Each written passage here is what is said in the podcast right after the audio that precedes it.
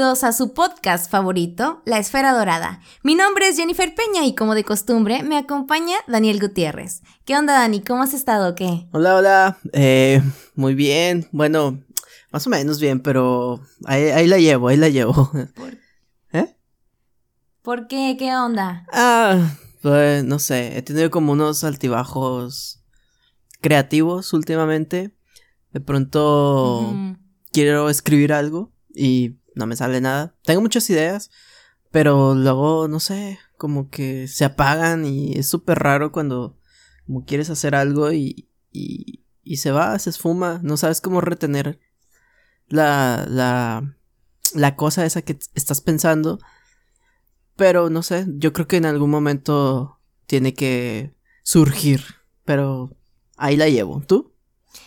Yo, yo creo que ha, ha, sido algo muy energético, como que últimamente los planetas o algo no nos están ayudando, el universo no ha conspirado, porque yo también he sentido como una carga energética muy, muy baja, que como, como mencionas, creo yo que ha habido muchas ideas ahí rondando en la mente, pero que no se concretan de alguna otra forma. Y fíjate que ahorita que estabas platicando de, de tus ideas como eh, de escribir y, y estas inquietudes que tú tienes por plasmar, la vida en, en las letras, me, surgió la duda de cómo es que nace eh, para ti la inspiración o, o eso es a lo que te refieres ahorita, de que te ha faltado como la musa o de qué manera uno puede abordar una obra de teatro, en este caso yo creo porque pues si recuerdan amigos de la esfera, nosotros somos eh, profesionales del teatro, entonces Daniel es, es dramaturgo, es lo que más, eh, en lo que más se desempeña, pero entonces, ¿cómo es que sucede eso? ¿Cómo son tus procesos creativos? Mm, bueno, los míos, es que es, es, no sé, cada, cada que escribo algo, pues es diferente, o sea, llega de una manera distinta y tiene mucho que ver como el entorno o lo último que haya estado leyendo o viendo, porque la inspiración yo creo que llega, puede llegar de cualquier lado, ¿no? O sea, casi siempre he escuchado cuando eh, en un taller o en, en, alguna película o algo este cliché de que el escritor va como con una libretita por si escribe cosas, o sea, ah, surge una idea, pero, o sea, parece cliché, pero es verdad, porque de pronto las cosas salen de la nada, decide que, fu, ¿no? O sea, una frase o una imagen puede detonar una algo. conversación. Sí, sí, sí, eso puede detonar algo, que a veces está interesante como que detone y a veces es también como que se queda grabado, a lo mejor ese momento o esa frase. A lo mejor no detona del todo un. como que ya estás pensando en una obra que de ahí surge. Pero algo, hay algo ahí que, que te inquieta. Bueno, al menos a mí me inquieta a veces. Y digo, tengo que desarrollarlo de alguna manera, ¿no? No siempre sale como una obra de teatro. O eso lo lo inserto en algo que escribo, porque de ahí, o sea, en lugar de que ese sea el que detona, más bien está dentro de algo que ya empieza a ah, surgir. y entonces, pues por ahí van como un poco los procesos creativos, sin embargo, ahorita, no sé, mm, pues no han sido detonantes. Es que, bueno, no sé si a ti te pase, pero es también como esta sensación de que te detona en el sentido de que como que te da nervios, tienes como que ganas de hacerlo y, y, eso es lo que te va moviendo. Y ahorita pues más bien no lo siento tanto, es decir, si tengo como ideas, eh, imágenes, pero... Ah, o sea, no me hacen como levantarme para decir, ah, ya, lo tengo que hacer. Pero bueno, no sé tú cómo, cómo, cómo suceda la manera en la que eh, te sientas y dices, hoy voy a escribir, pero por lo menos eh, conmigo no sé si sea lo correcto, pero son mis procesos y los he encontrado de esa manera.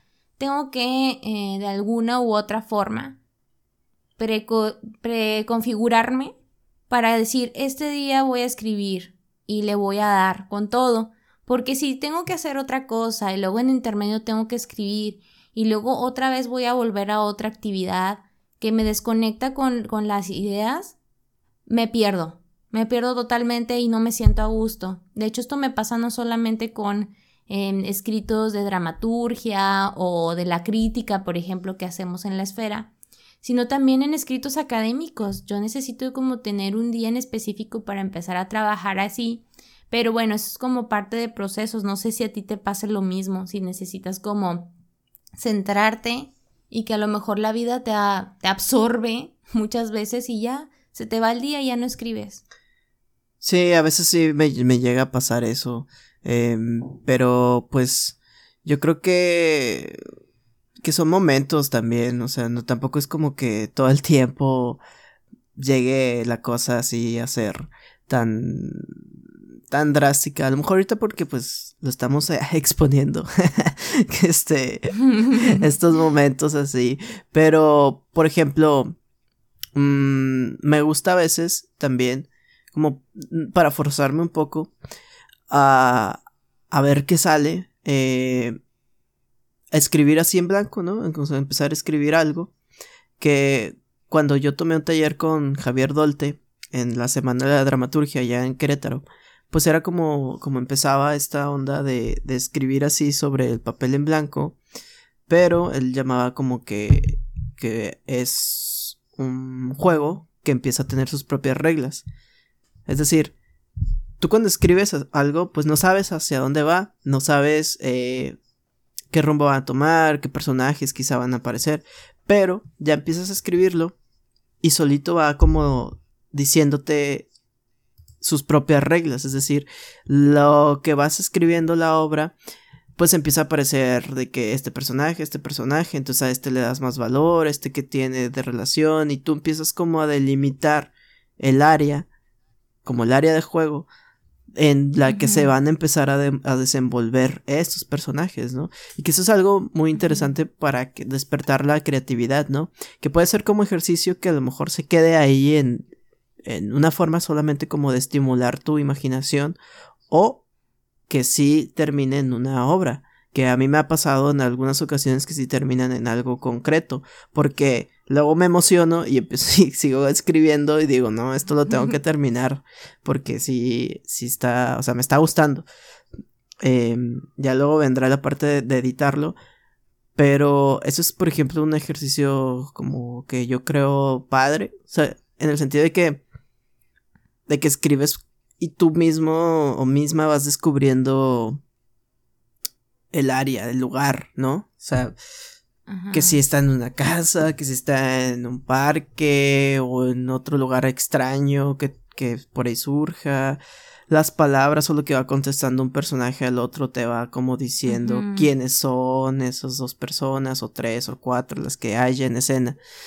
Y, y cuál es luego su situación, su, su conflicto, ¿no? Poco a poco tú, tú vas ahí diciendo o pensando, es decir, tú ya vas pensando, ah, creo que ya sé yo mismo qué relación tienen estos personajes. Pero lo voy a poner más adelante, ¿no? O sea, me gusta, o sea, quiero que se vaya descubriendo después. Como saboreando, poco a poco.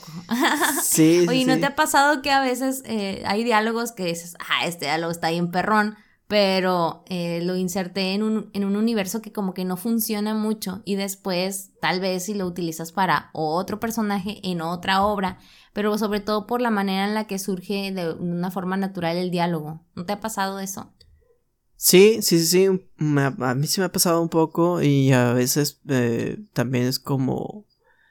Si no lo quiero quitar, trato como de justificar por qué ese personaje diría eso en ese momento y, y si tiene relación con él. Si no, pues se quita, ¿no? O, o tiene relación con, con la obra.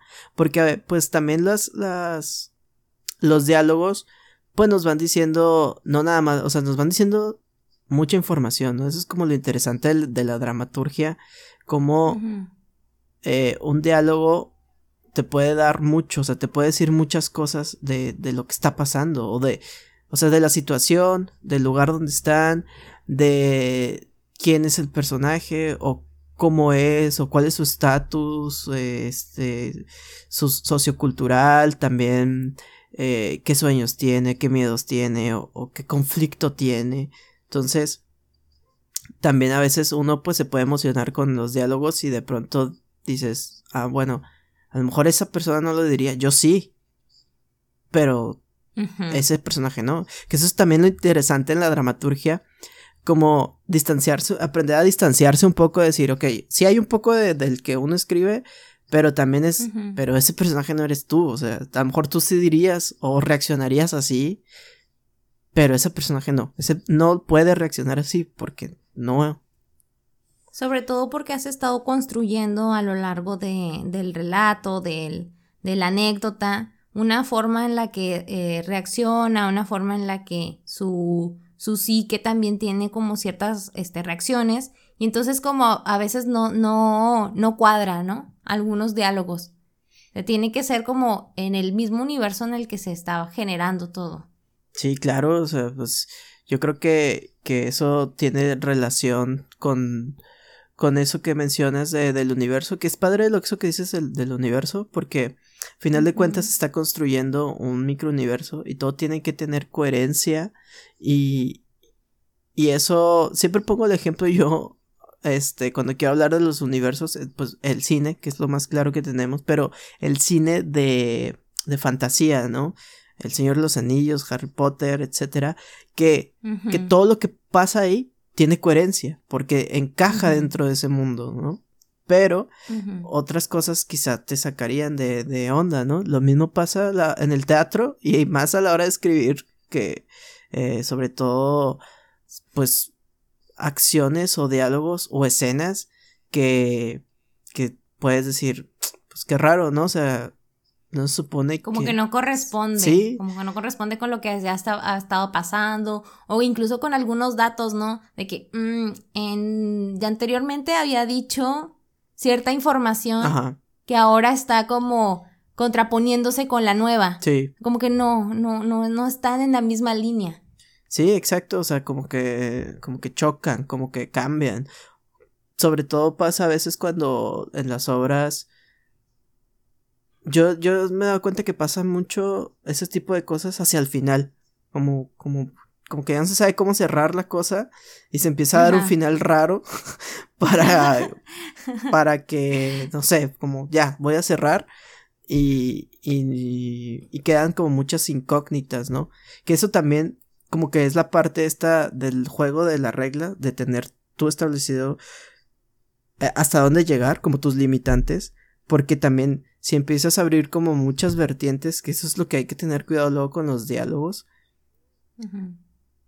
que toda esa información, ¿no? Sobre todo cuando tú estás, los personajes dan información al espectador, tú decides qué tipo de información dan, pero también hasta dónde la dan, porque eh, si empiezas a abrir como líneas en el, dentro del diálogo, después uno se puede quedar como, bueno, ¿y qué pasó cuando con el florero rojo que dijo que siempre estaba ahí, que no sé? Ajá. nunca supimos, ¿no? Y algún momento lo marcó como que era importante. Y ya. Como que nos podía servir ese, ese elemento para algo. Sí, y pues realmente no, nunca pasó nada, o u otro personaje, o se mencionan. Se olvidó del, del elemento. Sí, quién sabe, y lo dejó botado. para la segunda parte del, de la obra. Oye, cuando hablo de universo, a mí me gusta mucho esa palabra porque realmente yo, yo considero que el escritor, en este caso el dramaturgo, es, eh, y sin miedo a como ahí pecar de, de 200 por las religiones, pero yo siento que es como un dios, porque está creando algo, está creando algo nuevo. Ese, ese universo, él, él controla lo que está ocurriendo qué quiere que esté, qué no quiere que esté. Y es muy interesante que aunque se parezca a una cierta eh, realidad, a una realidad latente a la nuestra, siempre hay algunos detalles que nos hacen sentir como que es que hay muchas posibilidades, no me puedo limitar solamente a lo que eh, lógicamente en nuestro, en nuestro mundo puede existir o puede ocurrir. Entonces creo que el, el dramaturgo en este caso tiene un, un poder muy importante que por lo menos a mí me pone muy nerviosa escribir precisamente por eso, porque siento una sed de responsabilidad, que aunque tenga muchas ganas de lanzarme al ruedo, de, de explorar ciertos, ciertos pensamientos que he tenido, incluso a mí lo que me pasa es que tal vez no soy muy buena con los diálogos en el teatro, pero me gusta mucho imaginar situaciones, me gusta mucho eh, construir eh, ciertas posibilidades y que luego de repente haya un conflicto que, que se genere a partir de también me gusta mucho la metáfora, la, lo, lo, lo, que, lo que pueda ser transfigurado a lo no real, este, que tal vez a simple vista pareciera que, ay, pues es una historia eh, muy lineal, pero que hay ahí algunos símbolos ocultos y que nos pueda decir otros, otras cosas, ¿no? Otra información. Pero por lo menos a mí me pone muy nerviosa escribir. Sobre todo, más allá de escribir, enseñar mi trabajo. ¿Cómo es que tú has podido eh, afrontar eso? Porque eh, yo creo que pasa en todo lo que hacemos en el teatro y en el arte en general, porque nos da miedo al rechazo, nos da miedo a que no, no valore nuestro trabajo o que sencillamente a lo mejor lo estamos haciendo mal y hacer el ridículo, ¿no? Pero ¿cómo tú has, has afrontado ese miedo o, o, a lo mejor y nunca has tenido miedo? ¿Qué es lo que te ha ocurrido al momento de exponer tu obra? Bueno, yo creo que miedo nos da a todos, eh, en todos los niveles, sobre todo en el teatro. O sea, mostrar lo que, lo que hacemos. Y en esto de dramaturgia, pues obviamente, sí, sí, al principio, pues tenía miedo de, de, de mostrar, pero yo creo que mm, o sea, no sé si llamarlo como que diferentes tipos de miedo, porque hay un miedo, o sea, hay un miedo al fracaso que te hunde, o sea, y ya, eh, porque pues crees que, no sé, eres, eh, puedes llegar a ser el, quisiera ser como un Mozart, ¿no? Que a, que a un Shakespeare, que a la primera te salgan, bueno, igual a ellos no les salen tan a la primera, pero que te reconozcan así luego, luego, pero... Pero fíjate, es, lo que nos venden, ¿no? Nos venden así como que estos grandes maestros eh, hicieron grandes obras y nunca se equivocaron, pero a lo mejor nunca vimos obras que fueron fracasos para él, para ellos, sobre todo hombres, porque bueno, hay que recordar que, que las, la participación de las mujeres ha sido algo muy reciente por todos los factores socioculturales que, que han surgido. Claro. Y el, el, el miedo, o sea, lo que, a lo que voy, es que, tam, o sea, es el miedo, hay un miedo también, pero un miedo que te ayuda a crecer. O sea, que esa es como la contraparte. Este miedo de, por ejemplo, yo, pues sí me daba miedo, como qué me van a decir, pero pues me interesaba que me dijeran para yo luego ir como cambiando y creciendo en eso, ¿no? Porque... Mejorando. Ajá, sí, sí, mejorando en cosas y, y obviamente, pues, invitaba a ciertas personas a, las obras para que me dijeran algo porque su opinión me interesaba y me, me quería nutrir de ello. Que eso es otra cosa, ¿no? O sea, también es como, pues tenemos el miedo a, a qué nos pueden decir o si va el público, no, si nos rechazan, pero realmente es como que tú qué quieres de eso, ¿no? O sea, de en realidad, porque te digo, miedo todos los vamos, lo vamos a tener, pero, por ejemplo, no sé, pues todos, todo lo que mostramos en el teatro, pues es susceptible a, a, una crítica, a un comentario, ¿no? Está bien. Pero pues también es de, de, cómo recibes eso y de quién lo recibes y, y también uno mismo, pues, de quién lo quieres recibir, o sea, a quién le quieres prestar atención, es decir, si yo eh, invitaba a, cierto dramaturgo o a cierta maestra o maestro para que viera mi obra, pues yo quería que me dijera, ¿no? Igual me pudiera, les pudiera no gustar o, o, me pudiera herir porque yo quisiera que me dijeran que está bien, pero a lo mejor no. Pero digo, está bien, o sea, pero lo dicen de manera honesta, con conocimiento que para mí es, es, es este, ¿cómo se dice? Eh, sí, bueno, que a mí me Te nutre. Ajá, sí, sí, sí. Y entonces, pues, eh, creo que eso es lo que te luego te ayuda como a, seguir creciendo esta opinión. Eh, que no tener miedo a eso y que pues después lo vas pensando, lo vas reflexionando y lo vas como cambiando, ¿no? Eh, vas mejorando, a lo mejor no en esa obra, quizá en otra, y ya después, ahora sí como la respuesta de, del público eh, en general, ¿no? Porque es que eso es algo que voy cuando, cuando dije, pues, ¿qué es lo que realmente te importa, ¿no? O sea, hay gente que tiene obras, perdón, pero malas, pero va mucha gente y, les va bien con el público y a lo mejor ese es su objetivo, ¿no? A lo mejor no quieren como eh, ser como la gran dramaturgia de México, sino que pues solamente quieren hacer teatro porque les gusta y porque también pues eh, quieren que vaya mucha gente, ¿no? Y les va bien. Una forma de entretenimiento. Ajá, que no está mal. final de cuentas, sí, o sea, no está mal, pues es tú como lo que tú quieres, pero es, eso, valga la redundancia, pues, ¿qué tú quieres hacer con esto, con tu trabajo, no? O sea, es decir, nos puede dar miedo si yo, por ejemplo, si yo lo que quiero es que mi obra, mi, obra de teatro, eh, se monte y vaya mucho público y no vaya público, pues eso me va a afectar, porque ese era mi objetivo.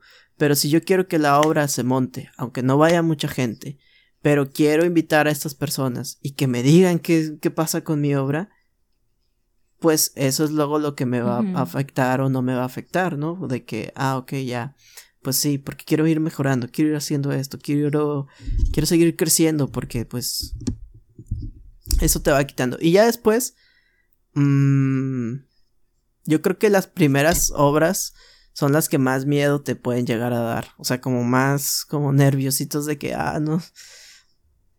Ya después no es que no te den, no, no es que vayas a perder el miedo, pero vas con un poquito más de, de confianza, ¿no? Oye, y es que yo, yo siempre he considerado que la literatura es de las ramas de, del arte más complicada porque, vaya, tiene una estructura muy precisa que a lo mejor con el nacimiento de nuevas corrientes y demás, eh, incluso la dramaturgia ha, ha, cambiado y ya se ha habido como otros medios para llevar a cabo la dramaturgia.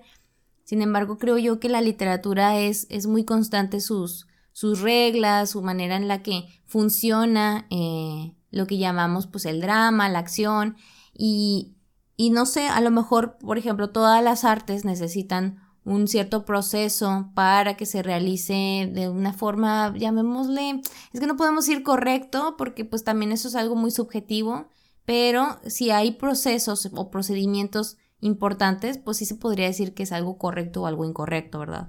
Pero si hablamos, por ejemplo, de la estética, que es algo muy subjetivo, a lo mejor ahí sí nos podemos desviar un poco. Pero en la técnica, creo que eso es importante. Y en cuanto a la literatura, eh, aunque no son ecuaciones tal cual, sí se tiene que respetar una estructura. Y muchas veces yo he sentido que probablemente la obra que estamos viendo tiene una muy buena idea, tal vez está desarrollando bien eh, los personajes eh, a nivel individual, pero a lo mejor a nivel de estructura una relación entre ellos no la veo. Y ahí es donde yo podría decir, es que sí, falta que eh, se le ponga hincapié a lo, la importancia que tiene la literatura. Por eso no es cosa fácil. O sea, yo también tengo amigos escritores de, de poesía o de, de, novela y cada una de estas especificaciones de la literatura tiene su chiste y, yo creo que la dramaturgia es de esas eh, cosas que parecen la cosa más, más sencilla de hacer, pero en esa sencillez que, que se nota, hay toda una complejidad para realizarla. Claro, sí.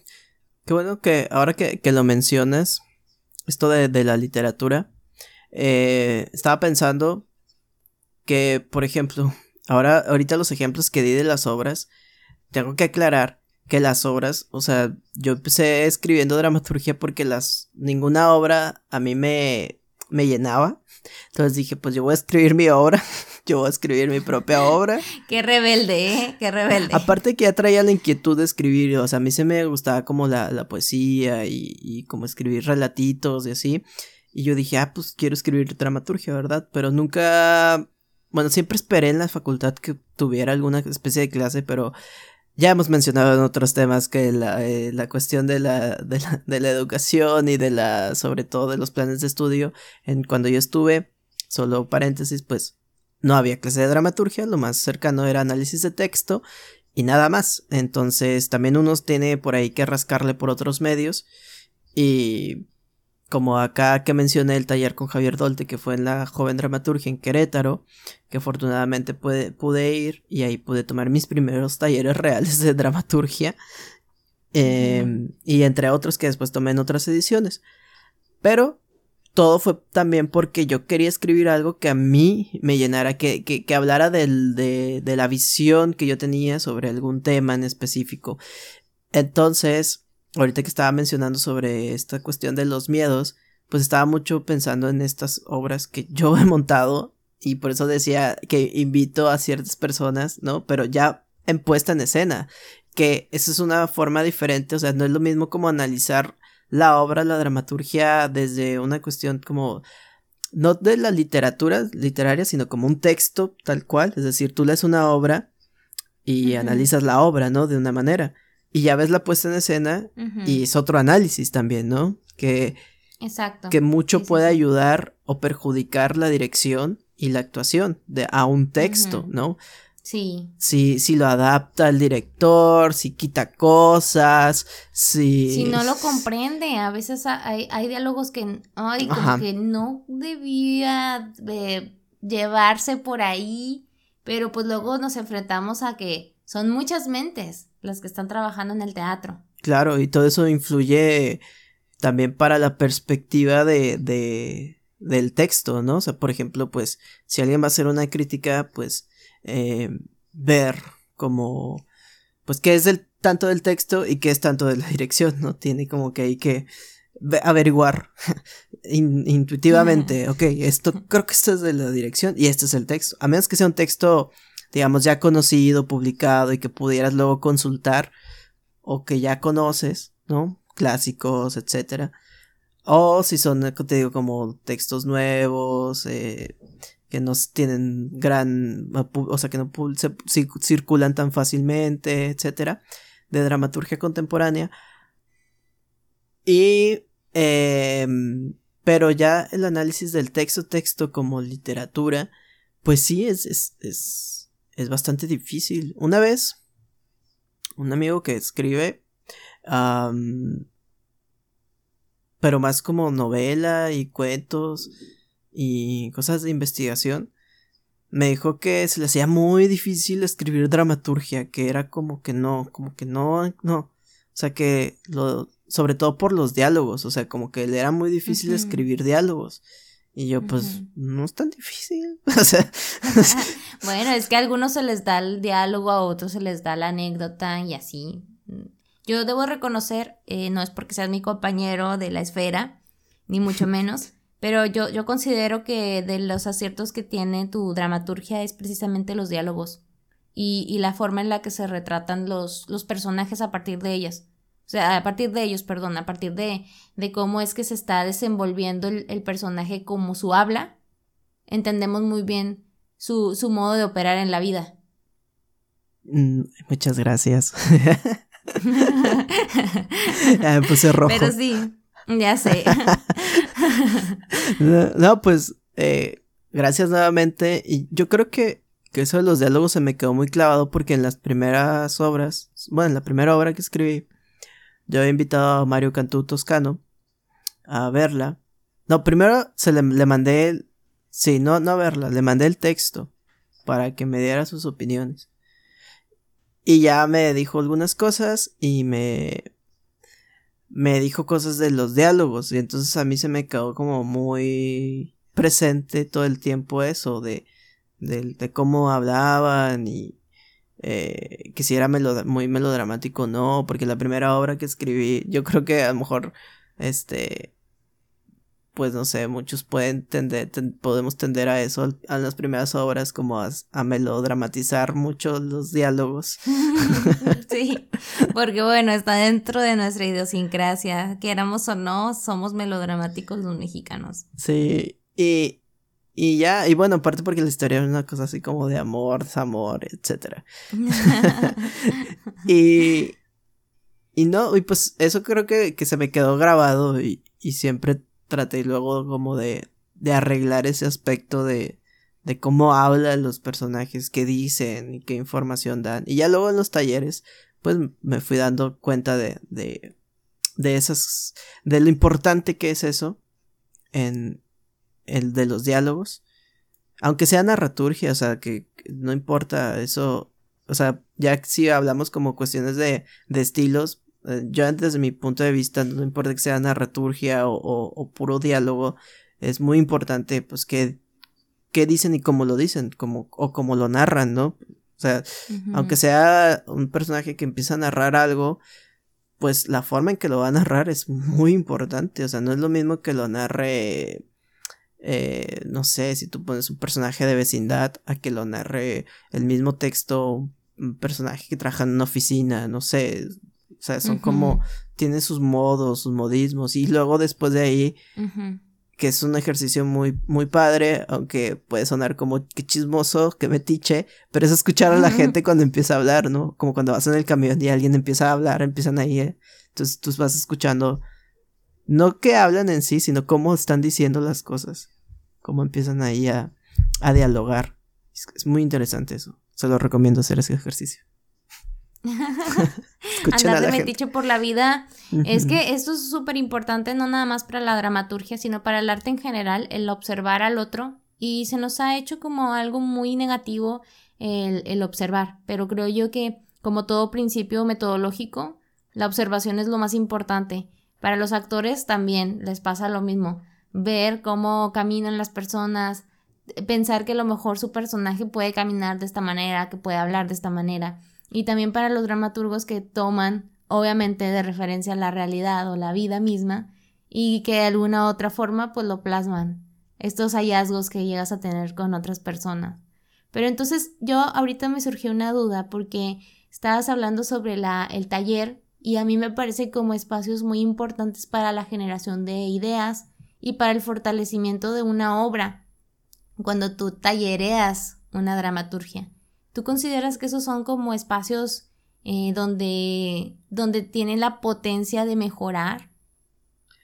Sí, yo creo que sí. Eh, acá en Monterrey, por si no lo sabe, alguien que nos escuche por ahí, pues que nosotros somos de aquí de Monterrey, pues Ah, hay muy pocos talleres de dramaturgia, o sea, de por sí, como mencioné en la facultad, bueno, al menos a mí no me tocó que hubiera dramaturgia. Hay muy pocos talleres y se han hecho muchos intentos y o, o estos como no talleres, sino como ¿cómo le llaman? Como círculos de como los círculos de lectura, pero círculos de dramaturgia, ¿no? De no, no estamos dándonos taller, pero vamos, nos juntamos, mostramos algo de lo que vamos, estamos haciendo y nos vamos dando retro, ¿no? Eh, que es, es, muy interesante, pero es muy curioso también, como casi nunca florecen, es decir, no, eh, no llegan como a ser constantes, es decir, como en el sentido de, si hay unos que han publicado cosas, pero pero como contraseña. Em, el grupo de contraseña que publicaron cosas que estaba Mario Cantu Toscano, Hernando Garza, eh, Jorge, Silva. entonces. La maestra. Eh, ah, en esa, en esa estaba la maestra Coral. Ajá. Eh, no recuerdo ahorita los, los otros nombres. Ahí tengo el libro pero lo tengo guardado. Ah, yo también aquí, aquí, también yo lo tengo, ¿eh? Entonces, este, ah, bueno, bueno, bueno, se nos olvida alguien, este, se nos olvidaba Vidal Medina. Ah, Vidal, claro, claro que sí. Y el maestro Hernando Garza. Ajá. Y, por ejemplo, ese que, que rindió frutos en, en, en publicar una obra y, por ejemplo, pues muchos de ellos son ya dramaturgos consagrados, con premios nacionales, etcétera. Em, y eso es algo muy curioso, como no, no han surgido más grupos que, o que sean constantes, ¿no? Que digamos ahorita, ah, este, todavía existe el grupo X y todos van ahí, o de ahí han surgido más y más y más, ¿no? Em, pero yo sí creo que tanto los talleres como estos círculos de, de encuentro, como se los quieran llamar, son importantes porque aprendes mucho, Em, te dan retroalimentación, conoces a otras personas, que eso es también lo más importante, como que otras ideas tienen las personas de otros lados, por ejemplo, allá los talleres que tomaba en, en Querétaro, pues iba gente de otros lugares de la República, ¿no? Y veías también como cuáles eran sus, sus inquietudes, tanto personales, temáticas y de estructura, que también eso es otra cosa, ¿no? O sea, hay varias formas y estructuras de, de para escribir, ¿no? Cada quien sus, sus gustos. Pero luego también hay quien luego empieza a mezclar cosas, a experimentar y que si esto, que si el otro, o que si siguen un canon establecido eh, de dramaturgia mexicana contemporánea, como eh, pues como seguir una tendencia o, como esto que mencioné la narraturgia, ¿no? Que se hizo como mucho una tendencia y ahorita otra vez mucha gente está volviendo a escribir diálogo, o sea, mucho diálogo, etcétera, o estos grupos y compañías que empiezan a escribir todos en un, como en colectivo, una obra. Entonces, yo sí creo que da frutos. Pero se me hace extraño que que no se dé tan seguido. Digo, ahorita está lo de la pandemia y esas cosas, pero. Pero en general. Yo creo que en este momento que tenemos la facilidad o que se. No, no es que la, tengamos y que antes no la hubiéramos tenido, pero se potencializó el encuentro en, en línea, un momento a la semana en vamos a leernos todos, ¿no? O nos leemos en, durante la semana y nos juntamos un día y platicamos, ¿no? Porque creo yo que también el converger con ideas nos va generando eh, otras formas de, conceptualizar el mundo, de, concebirlo. Entonces eso también te va nutriendo a la manera de, escribir. Claro. Que no te ensimismes en todo lo que traes, en, qué quieres hacer tú, sino ver eh, el universo, como habíamos hablado hace rato, del otro, qué cosas interesantes te llaman la atención, que no es como que, ay, me voy a copiar de su forma de escribir, porque para empezar yo creo que no, no es muy, muy recomendable y, e incluso se nota mucho cuando alguien quiere hacer la copia de algún dramaturgo que le guste mucho, sino que es precisamente tomar eso que, que, que, gusta y adaptarlo al pensamiento de, de uno mismo. Ajá. Pues yo creo que, que efectivamente todos estos eh, encuentros y que ahora se puede... Mm, se pueden acomodar más para encontrarse sin, sin estar presentes de manera virtual. Sí se puede. Igual por ahí ya hay quien los, lo ha hecho.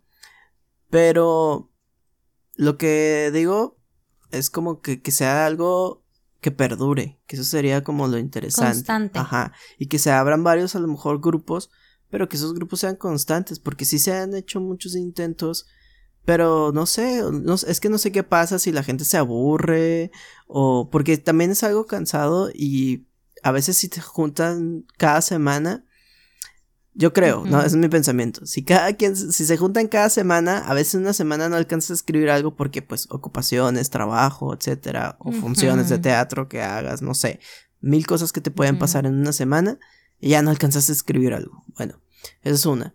Pero bueno, la otra opción es, bueno, vamos a dejarlo cada 15 días. Después, cada 15 días, dos semanas se vuelven muy largas. O sea, como que también es como, ah, cada dos semanas. Ya ni me acordaba. No sé, como que siento que, que sí se siente muy largo, 15 días, y muy corto una semana. Eh, tendría que hacer como que Bien estratégico la logística. A ver, ¿qué día va a ser para que no se me aburran? Y vamos a platicar de todas las obras. Es que es difícil también por el contexto en el que vivimos. Por ejemplo, nosotros que somos de Monterrey, que vivimos en un contexto sumamente industrial y, que estamos como todo el tiempo generando, eh, trabajando. Eh, este, esa idea del progreso, ¿no? De que nunca hay que descansar y luego de repente los ritmos de una persona y de la otra no encuadran, no, no, no, no empatan. Eso sí es un tanto difícil, pero creo yo que sí es, es muy necesario, porque ya han habido ejemplos muy palpables de que esto funciona y como es el comercial y funciona muy bien. O sea, eh, eh, esto que, que, lograron los grandes maestros en contraseña, creo que fue un, un, un, un momento muy importante en la historia de la dramaturgia aquí en Nuevo León y que todavía ellos siguen siendo referentes de la dramaturgia, aunque ya se disolvió un poco esto. Yo creo también que, que el oficio de ser dramaturgo, pues es luego lo, también lo que puede hacer que estos, estos eh, grupos no, no perduren. No sé, como...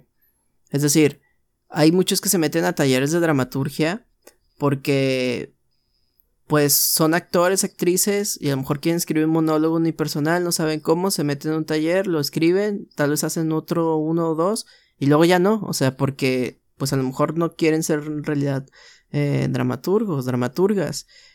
Em, creo que también falta eso como gente que diga, yo no, yo sí me quiero dedicar a la dramaturgia porque me gusta desde la literatura y desde el teatro, desde, las dos perspectivas, como un texto escrito que puede ser publicado y como algo que puede ser eh, eh, hecho una puesta en escena. Un hecho escénico. Ajá. Y que, o sea, falta también eso como el, el interés de, de, de quiero seguir siendo o, o quiero seguir explotando mi mi lado de dramaturgia, ¿no? Porque puede ser eh, que seas eh, actor, actriz y sigas en, desenvolviéndote en eso, o director o directora, y, y sigues escribiendo, o sea, sigues como investigando en eso. Por ejemplo, María Narta Sánchez, eh, que está en Querétaro, pues ella es actriz y escribe y dirige y, y son sus obras, pues tiene obras publicadas, tiene obras montadas, eh, pues, de gira y en muchas partes, y le va muy bien y nunca pierde su oficio de actriz, pero tiene muy constante la dramaturgia y empieza a, a explorar en ese lado también, ¿no? Es, por ejemplo, un caso en el que no pierden el uno del otro y lo llevan a la par en su labor artística, escénica. Y ahí te digo, hay personas que sí, de pronto por curiosidad o porque quieren un proyecto, un solo proyecto, dos, tres a lo mucho. Y ya, o sea, ya no, ya no le siguen eh, explorando su lado eh, escrito. Exacto, sí. Que creo que eh, como formación integral todos los que hacemos teatro deberíamos de intentar escribir dramaturgia, que a lo mejor no a todos se nos da como no a todos se nos da la actuación, como no a todos se nos da la dirección y que nos enfocamos en algo, pero de perdido tener como estas herramientas para precisamente si yo quiero plasmar una idea y como dice Daniel, no he encontrado un texto que me que llene todas las expectativas del, del tema que quiero hablar, ¿no?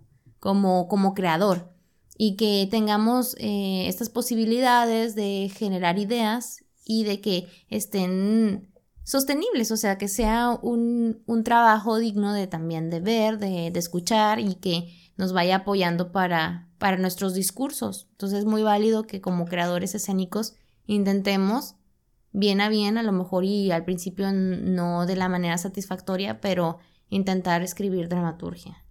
Claro. Eso, eso que mencionas se me hace muy importante y que, que, no, que no se pase decir que sí como formación integral es muy importante tanto para directores, actores, todo el mundo, porque también es diferente el tipo de lectura que luego vas a tener sobre un texto, porque vas a entender muchas cosas, las razones por las que ese texto está escrito así y no de otra forma, ¿no? Que, que esa, ¿Por qué esa acotación y ese tipo de acotación ¿Por qué ese tipo de diálogo? ¿Por qué ese tipo de estructura temporal, espacial? Y eso te ayuda mucho tanto a la actuación como a la dirección, porque ya comprendes más de, lo que quiere decir la obra. No solamente si eres, si actúas, eh, aprenderte el diálogo y a lo mejor eh, lo que entiendes en general de la obra, sino que ya puedes leerlo desde su, su concepción. Es decir, sabes qué, qué tipo de diálogo está usando, sabes qué tipo de acotación está haciendo, sabes todas esas, esas razones y tú dices, ah, claro, o sea, ya, ya voy entendiendo a qué va, a qué va este, estos diálogos, a qué dice este personaje. Eh, no sé, creo que desde ese lado, aunque no, aunque no vayas a escribir, pues te ayuda mucho, te sirve bastante. Que ojalá sea en, algo que, que esté en todas las escuelas de, de teatro, que lleven dramaturgia y que, no para ser escritores, sino como para, eh, para como formación, como comentas, formación integral. Y ya cada quien decidirá si le gustó o no le gustó, ¿no? Y puede como seguir creciendo en eso. Exacto, sí, sobre todo porque creo yo que la naturaleza del teatro, de esta amabilidad que tiene, de reconexión entre seres vivos, entre seres humanos, es, es un ejercicio muy bueno. O sea, yo, yo he conocido pues escritores que se dedican a otro tipo de, de géneros, o sea, no, no necesariamente a, enfocados a la dramaturgia, y que yo siento que tienen hallazgos muy importantes eh, en cuanto a novela, pero que se acercan mucho a estas perspectivas de teatro. Y entonces, ¿por qué, por qué no, no escribir teatro? O sea, a lo mejor pasa lo que decías tú, ¿no? No les llama la atención, no les llena, puede pasar. O también puede ser que, que sean terrenos inexplorados incluso para los mismos escritores. Creo yo que un, escritor eh, completo es aquel que puede escribir cualquier tipo de, de género y que el teatro, te digo, la facilidad que tiene es esta conexión que existe con el otro, esta inmediatez incluso de, de saber cómo va a, a caer tu texto en alguien, porque en cuestiones de cuento y demás, de relato, uno lo deja al tintero y, y al análisis tal vez formal y a ver cómo el espectador, en este caso el lector, lo toma, pero no sabes exactamente la reacción. Y el teatro, la belleza que tiene es que al transformarse en un hecho vivo, lo que crea es también esta manera en la que hay un mensaje completo, en donde da, da vuelta, el dramaturgo se puede dar cuenta en alguna función de qué manera impactan sus palabras. Y creo que a lo mejor a ti te ha pasado. Sí, sí, muchas veces. Y luego otras, pues también yo me doy cuenta como de que creo que esto no está funcionando, esto no sirve. Que eso también es algo, una práctica que ya no se hace. O sea, antes, no sé qué tan antes, ¿eh? no vamos a entrar en la historia, pero... este, no hay datos duros. No hay datos duros, pero sé que antes, mucho antes, antes de que yo naciera, este... Eh, los dramaturgos, o sea, era, formaban parte de una compañía. Igual creo que por ahí hay, hay, hay compañías aún en Europa que, que cuentan con esto de que el dramaturgo está ahí y el mismo dramaturgo puede ir como mejorando su propia obra, pero ya sobre la escena. No que quede como un hecho acabado, como pues... Exacto. Según yo en el, en lo, ahorita este, perdón si me falla la memoria, es que ya es tarde. Pero Shakespeare en su compañía, Molière era una cosa así. Como ellos eran su, su, tenían su propia compañía, ellos mismos podían ir cambiando cosas de su propio texto, ¿no? Entonces. Que, funcionaba o que no. Ajá. Porque como dices tú, o sea, escribir teatro es, es una cosa también de prueba y error. Porque al final tiene que estar sobre el, el hecho escénico. Sí, sí, sí, y van cambiando. Y van cambiando. Eh, no, a, no a raíz de que lo cambie el director, sino que lo cambie el mismo dramaturgo. No sé si en Estados Unidos también lo hagan, en compañías ya estables que tengan su propia dramaturgia.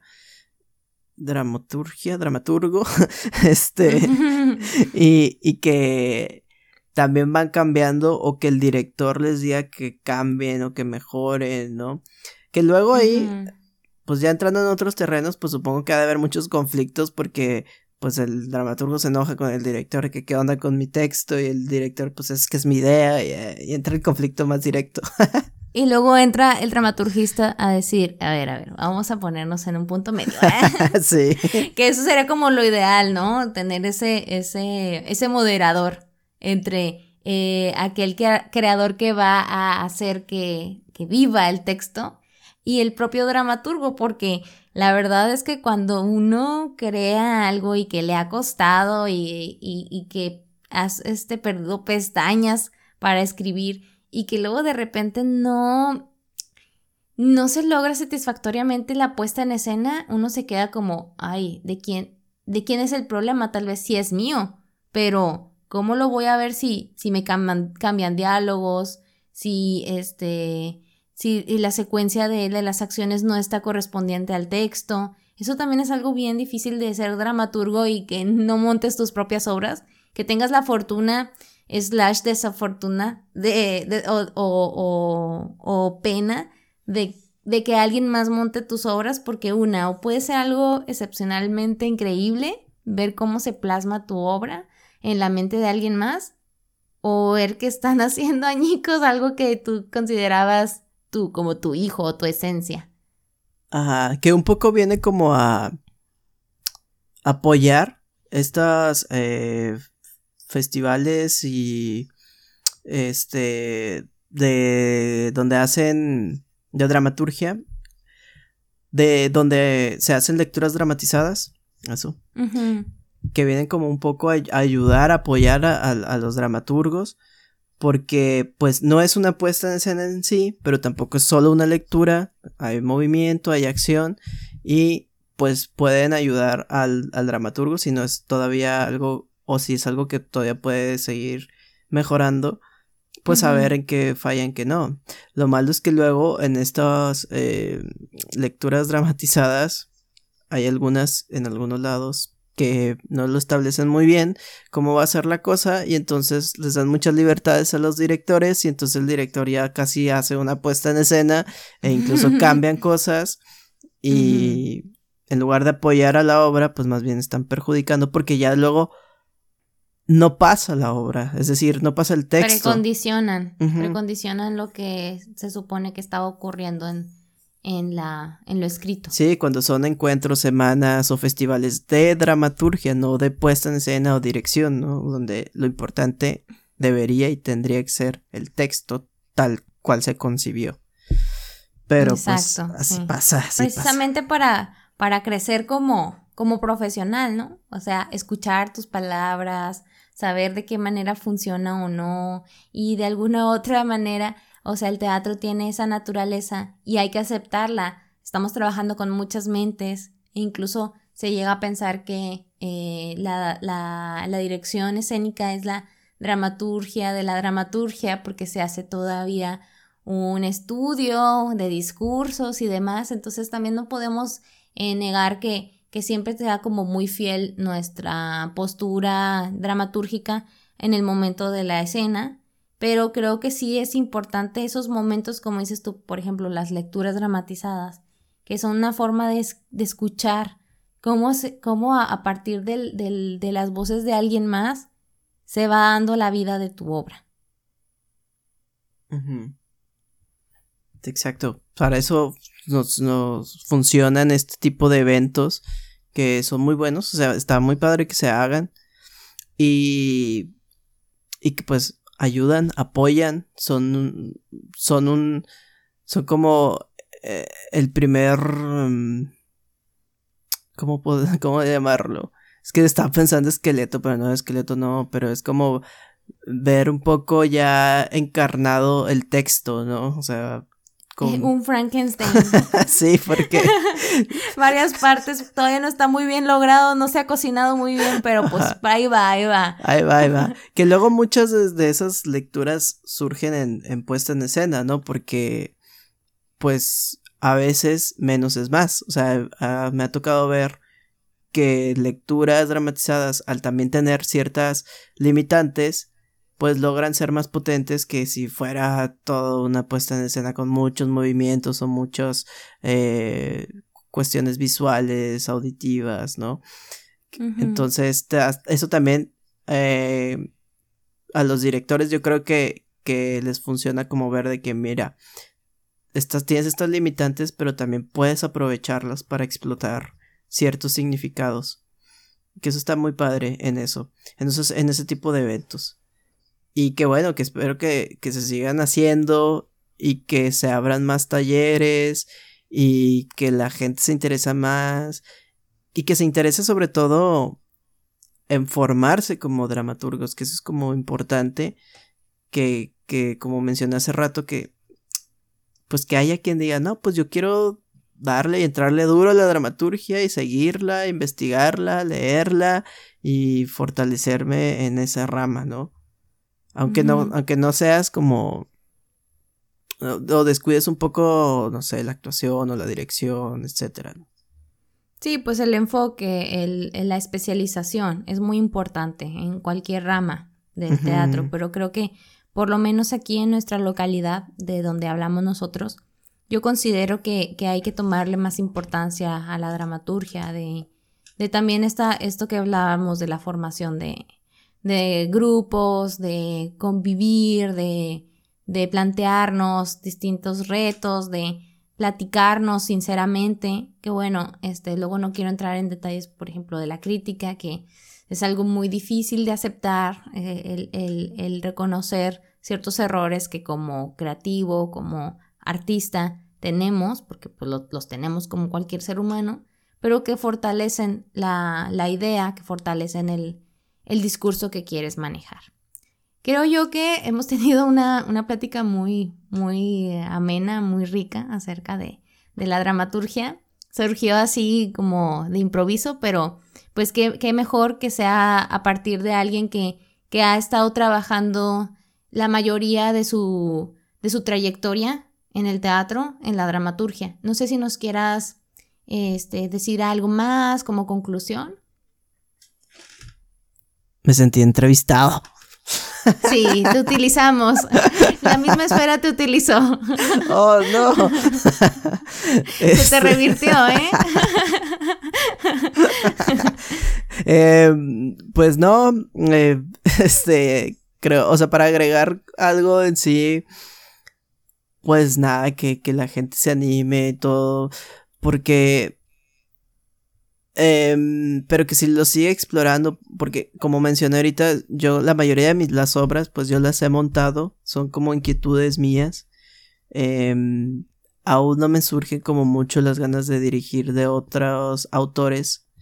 Em, todavía como sigo explorando en, en, esa dramaturgia, que a lo mejor desde mi perspectiva ha ido como un poco lento, pero es que uno mismo se exige sin que nadie se le exija nada, pero este, uno mismo ahí quiere como, ah, y, y no es tan fácil, yo, hay, me, a mí me, me sorprende la gente que tiene como más facilidad de, de hacer las cosas, pero pues sabemos otros que, pues que tenemos que tener procesos un poquito ahí como alimentándolos, porque, bueno, ahorita de eso de los procesos que me, me preguntaste al principio, pues todas las obras han surgido de maneras diferentes. Hay unas que he escrito muy rápido, como Venus de Mar, y hay otras que me he tardado, como Los Malparidos, y que las he ido pensando, y que yo he visto los personajes en mi mente. Es decir, iba en el camión e iba pensando cosas, iba caminando e iba pensando, ah, un personaje que es así, así, ah, ok, ¿y qué haría? No, pues haría esto.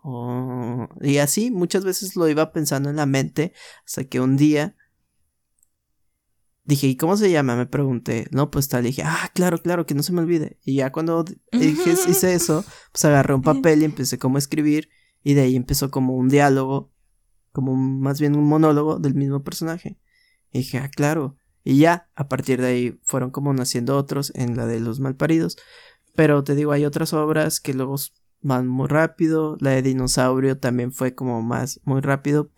A raíz de una convocatoria y un tema que me interesaba también un poco hablar y explorar, que es el fútbol.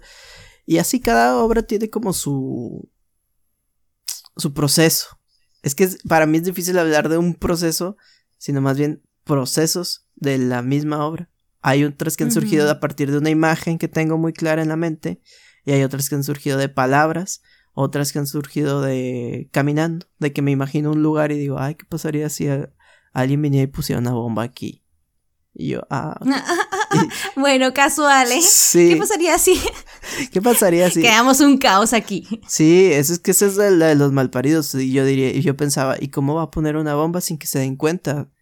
Y ya pensé, dentro de un oso de peluche. Y así nació el hombre con el oso de peluche, porque dentro del oso hay una bomba. Y nadie se iba a dar cuenta de que ahí había una bomba. Entonces, este pues ya después de ahí te empieza a crear que pues queremos el personaje y así, ¿no? Entonces, solo creo que cada, cada obra tiene su proceso.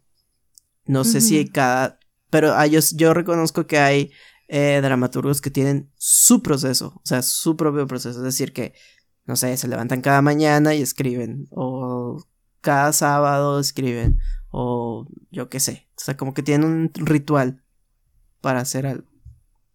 Exacto, sí.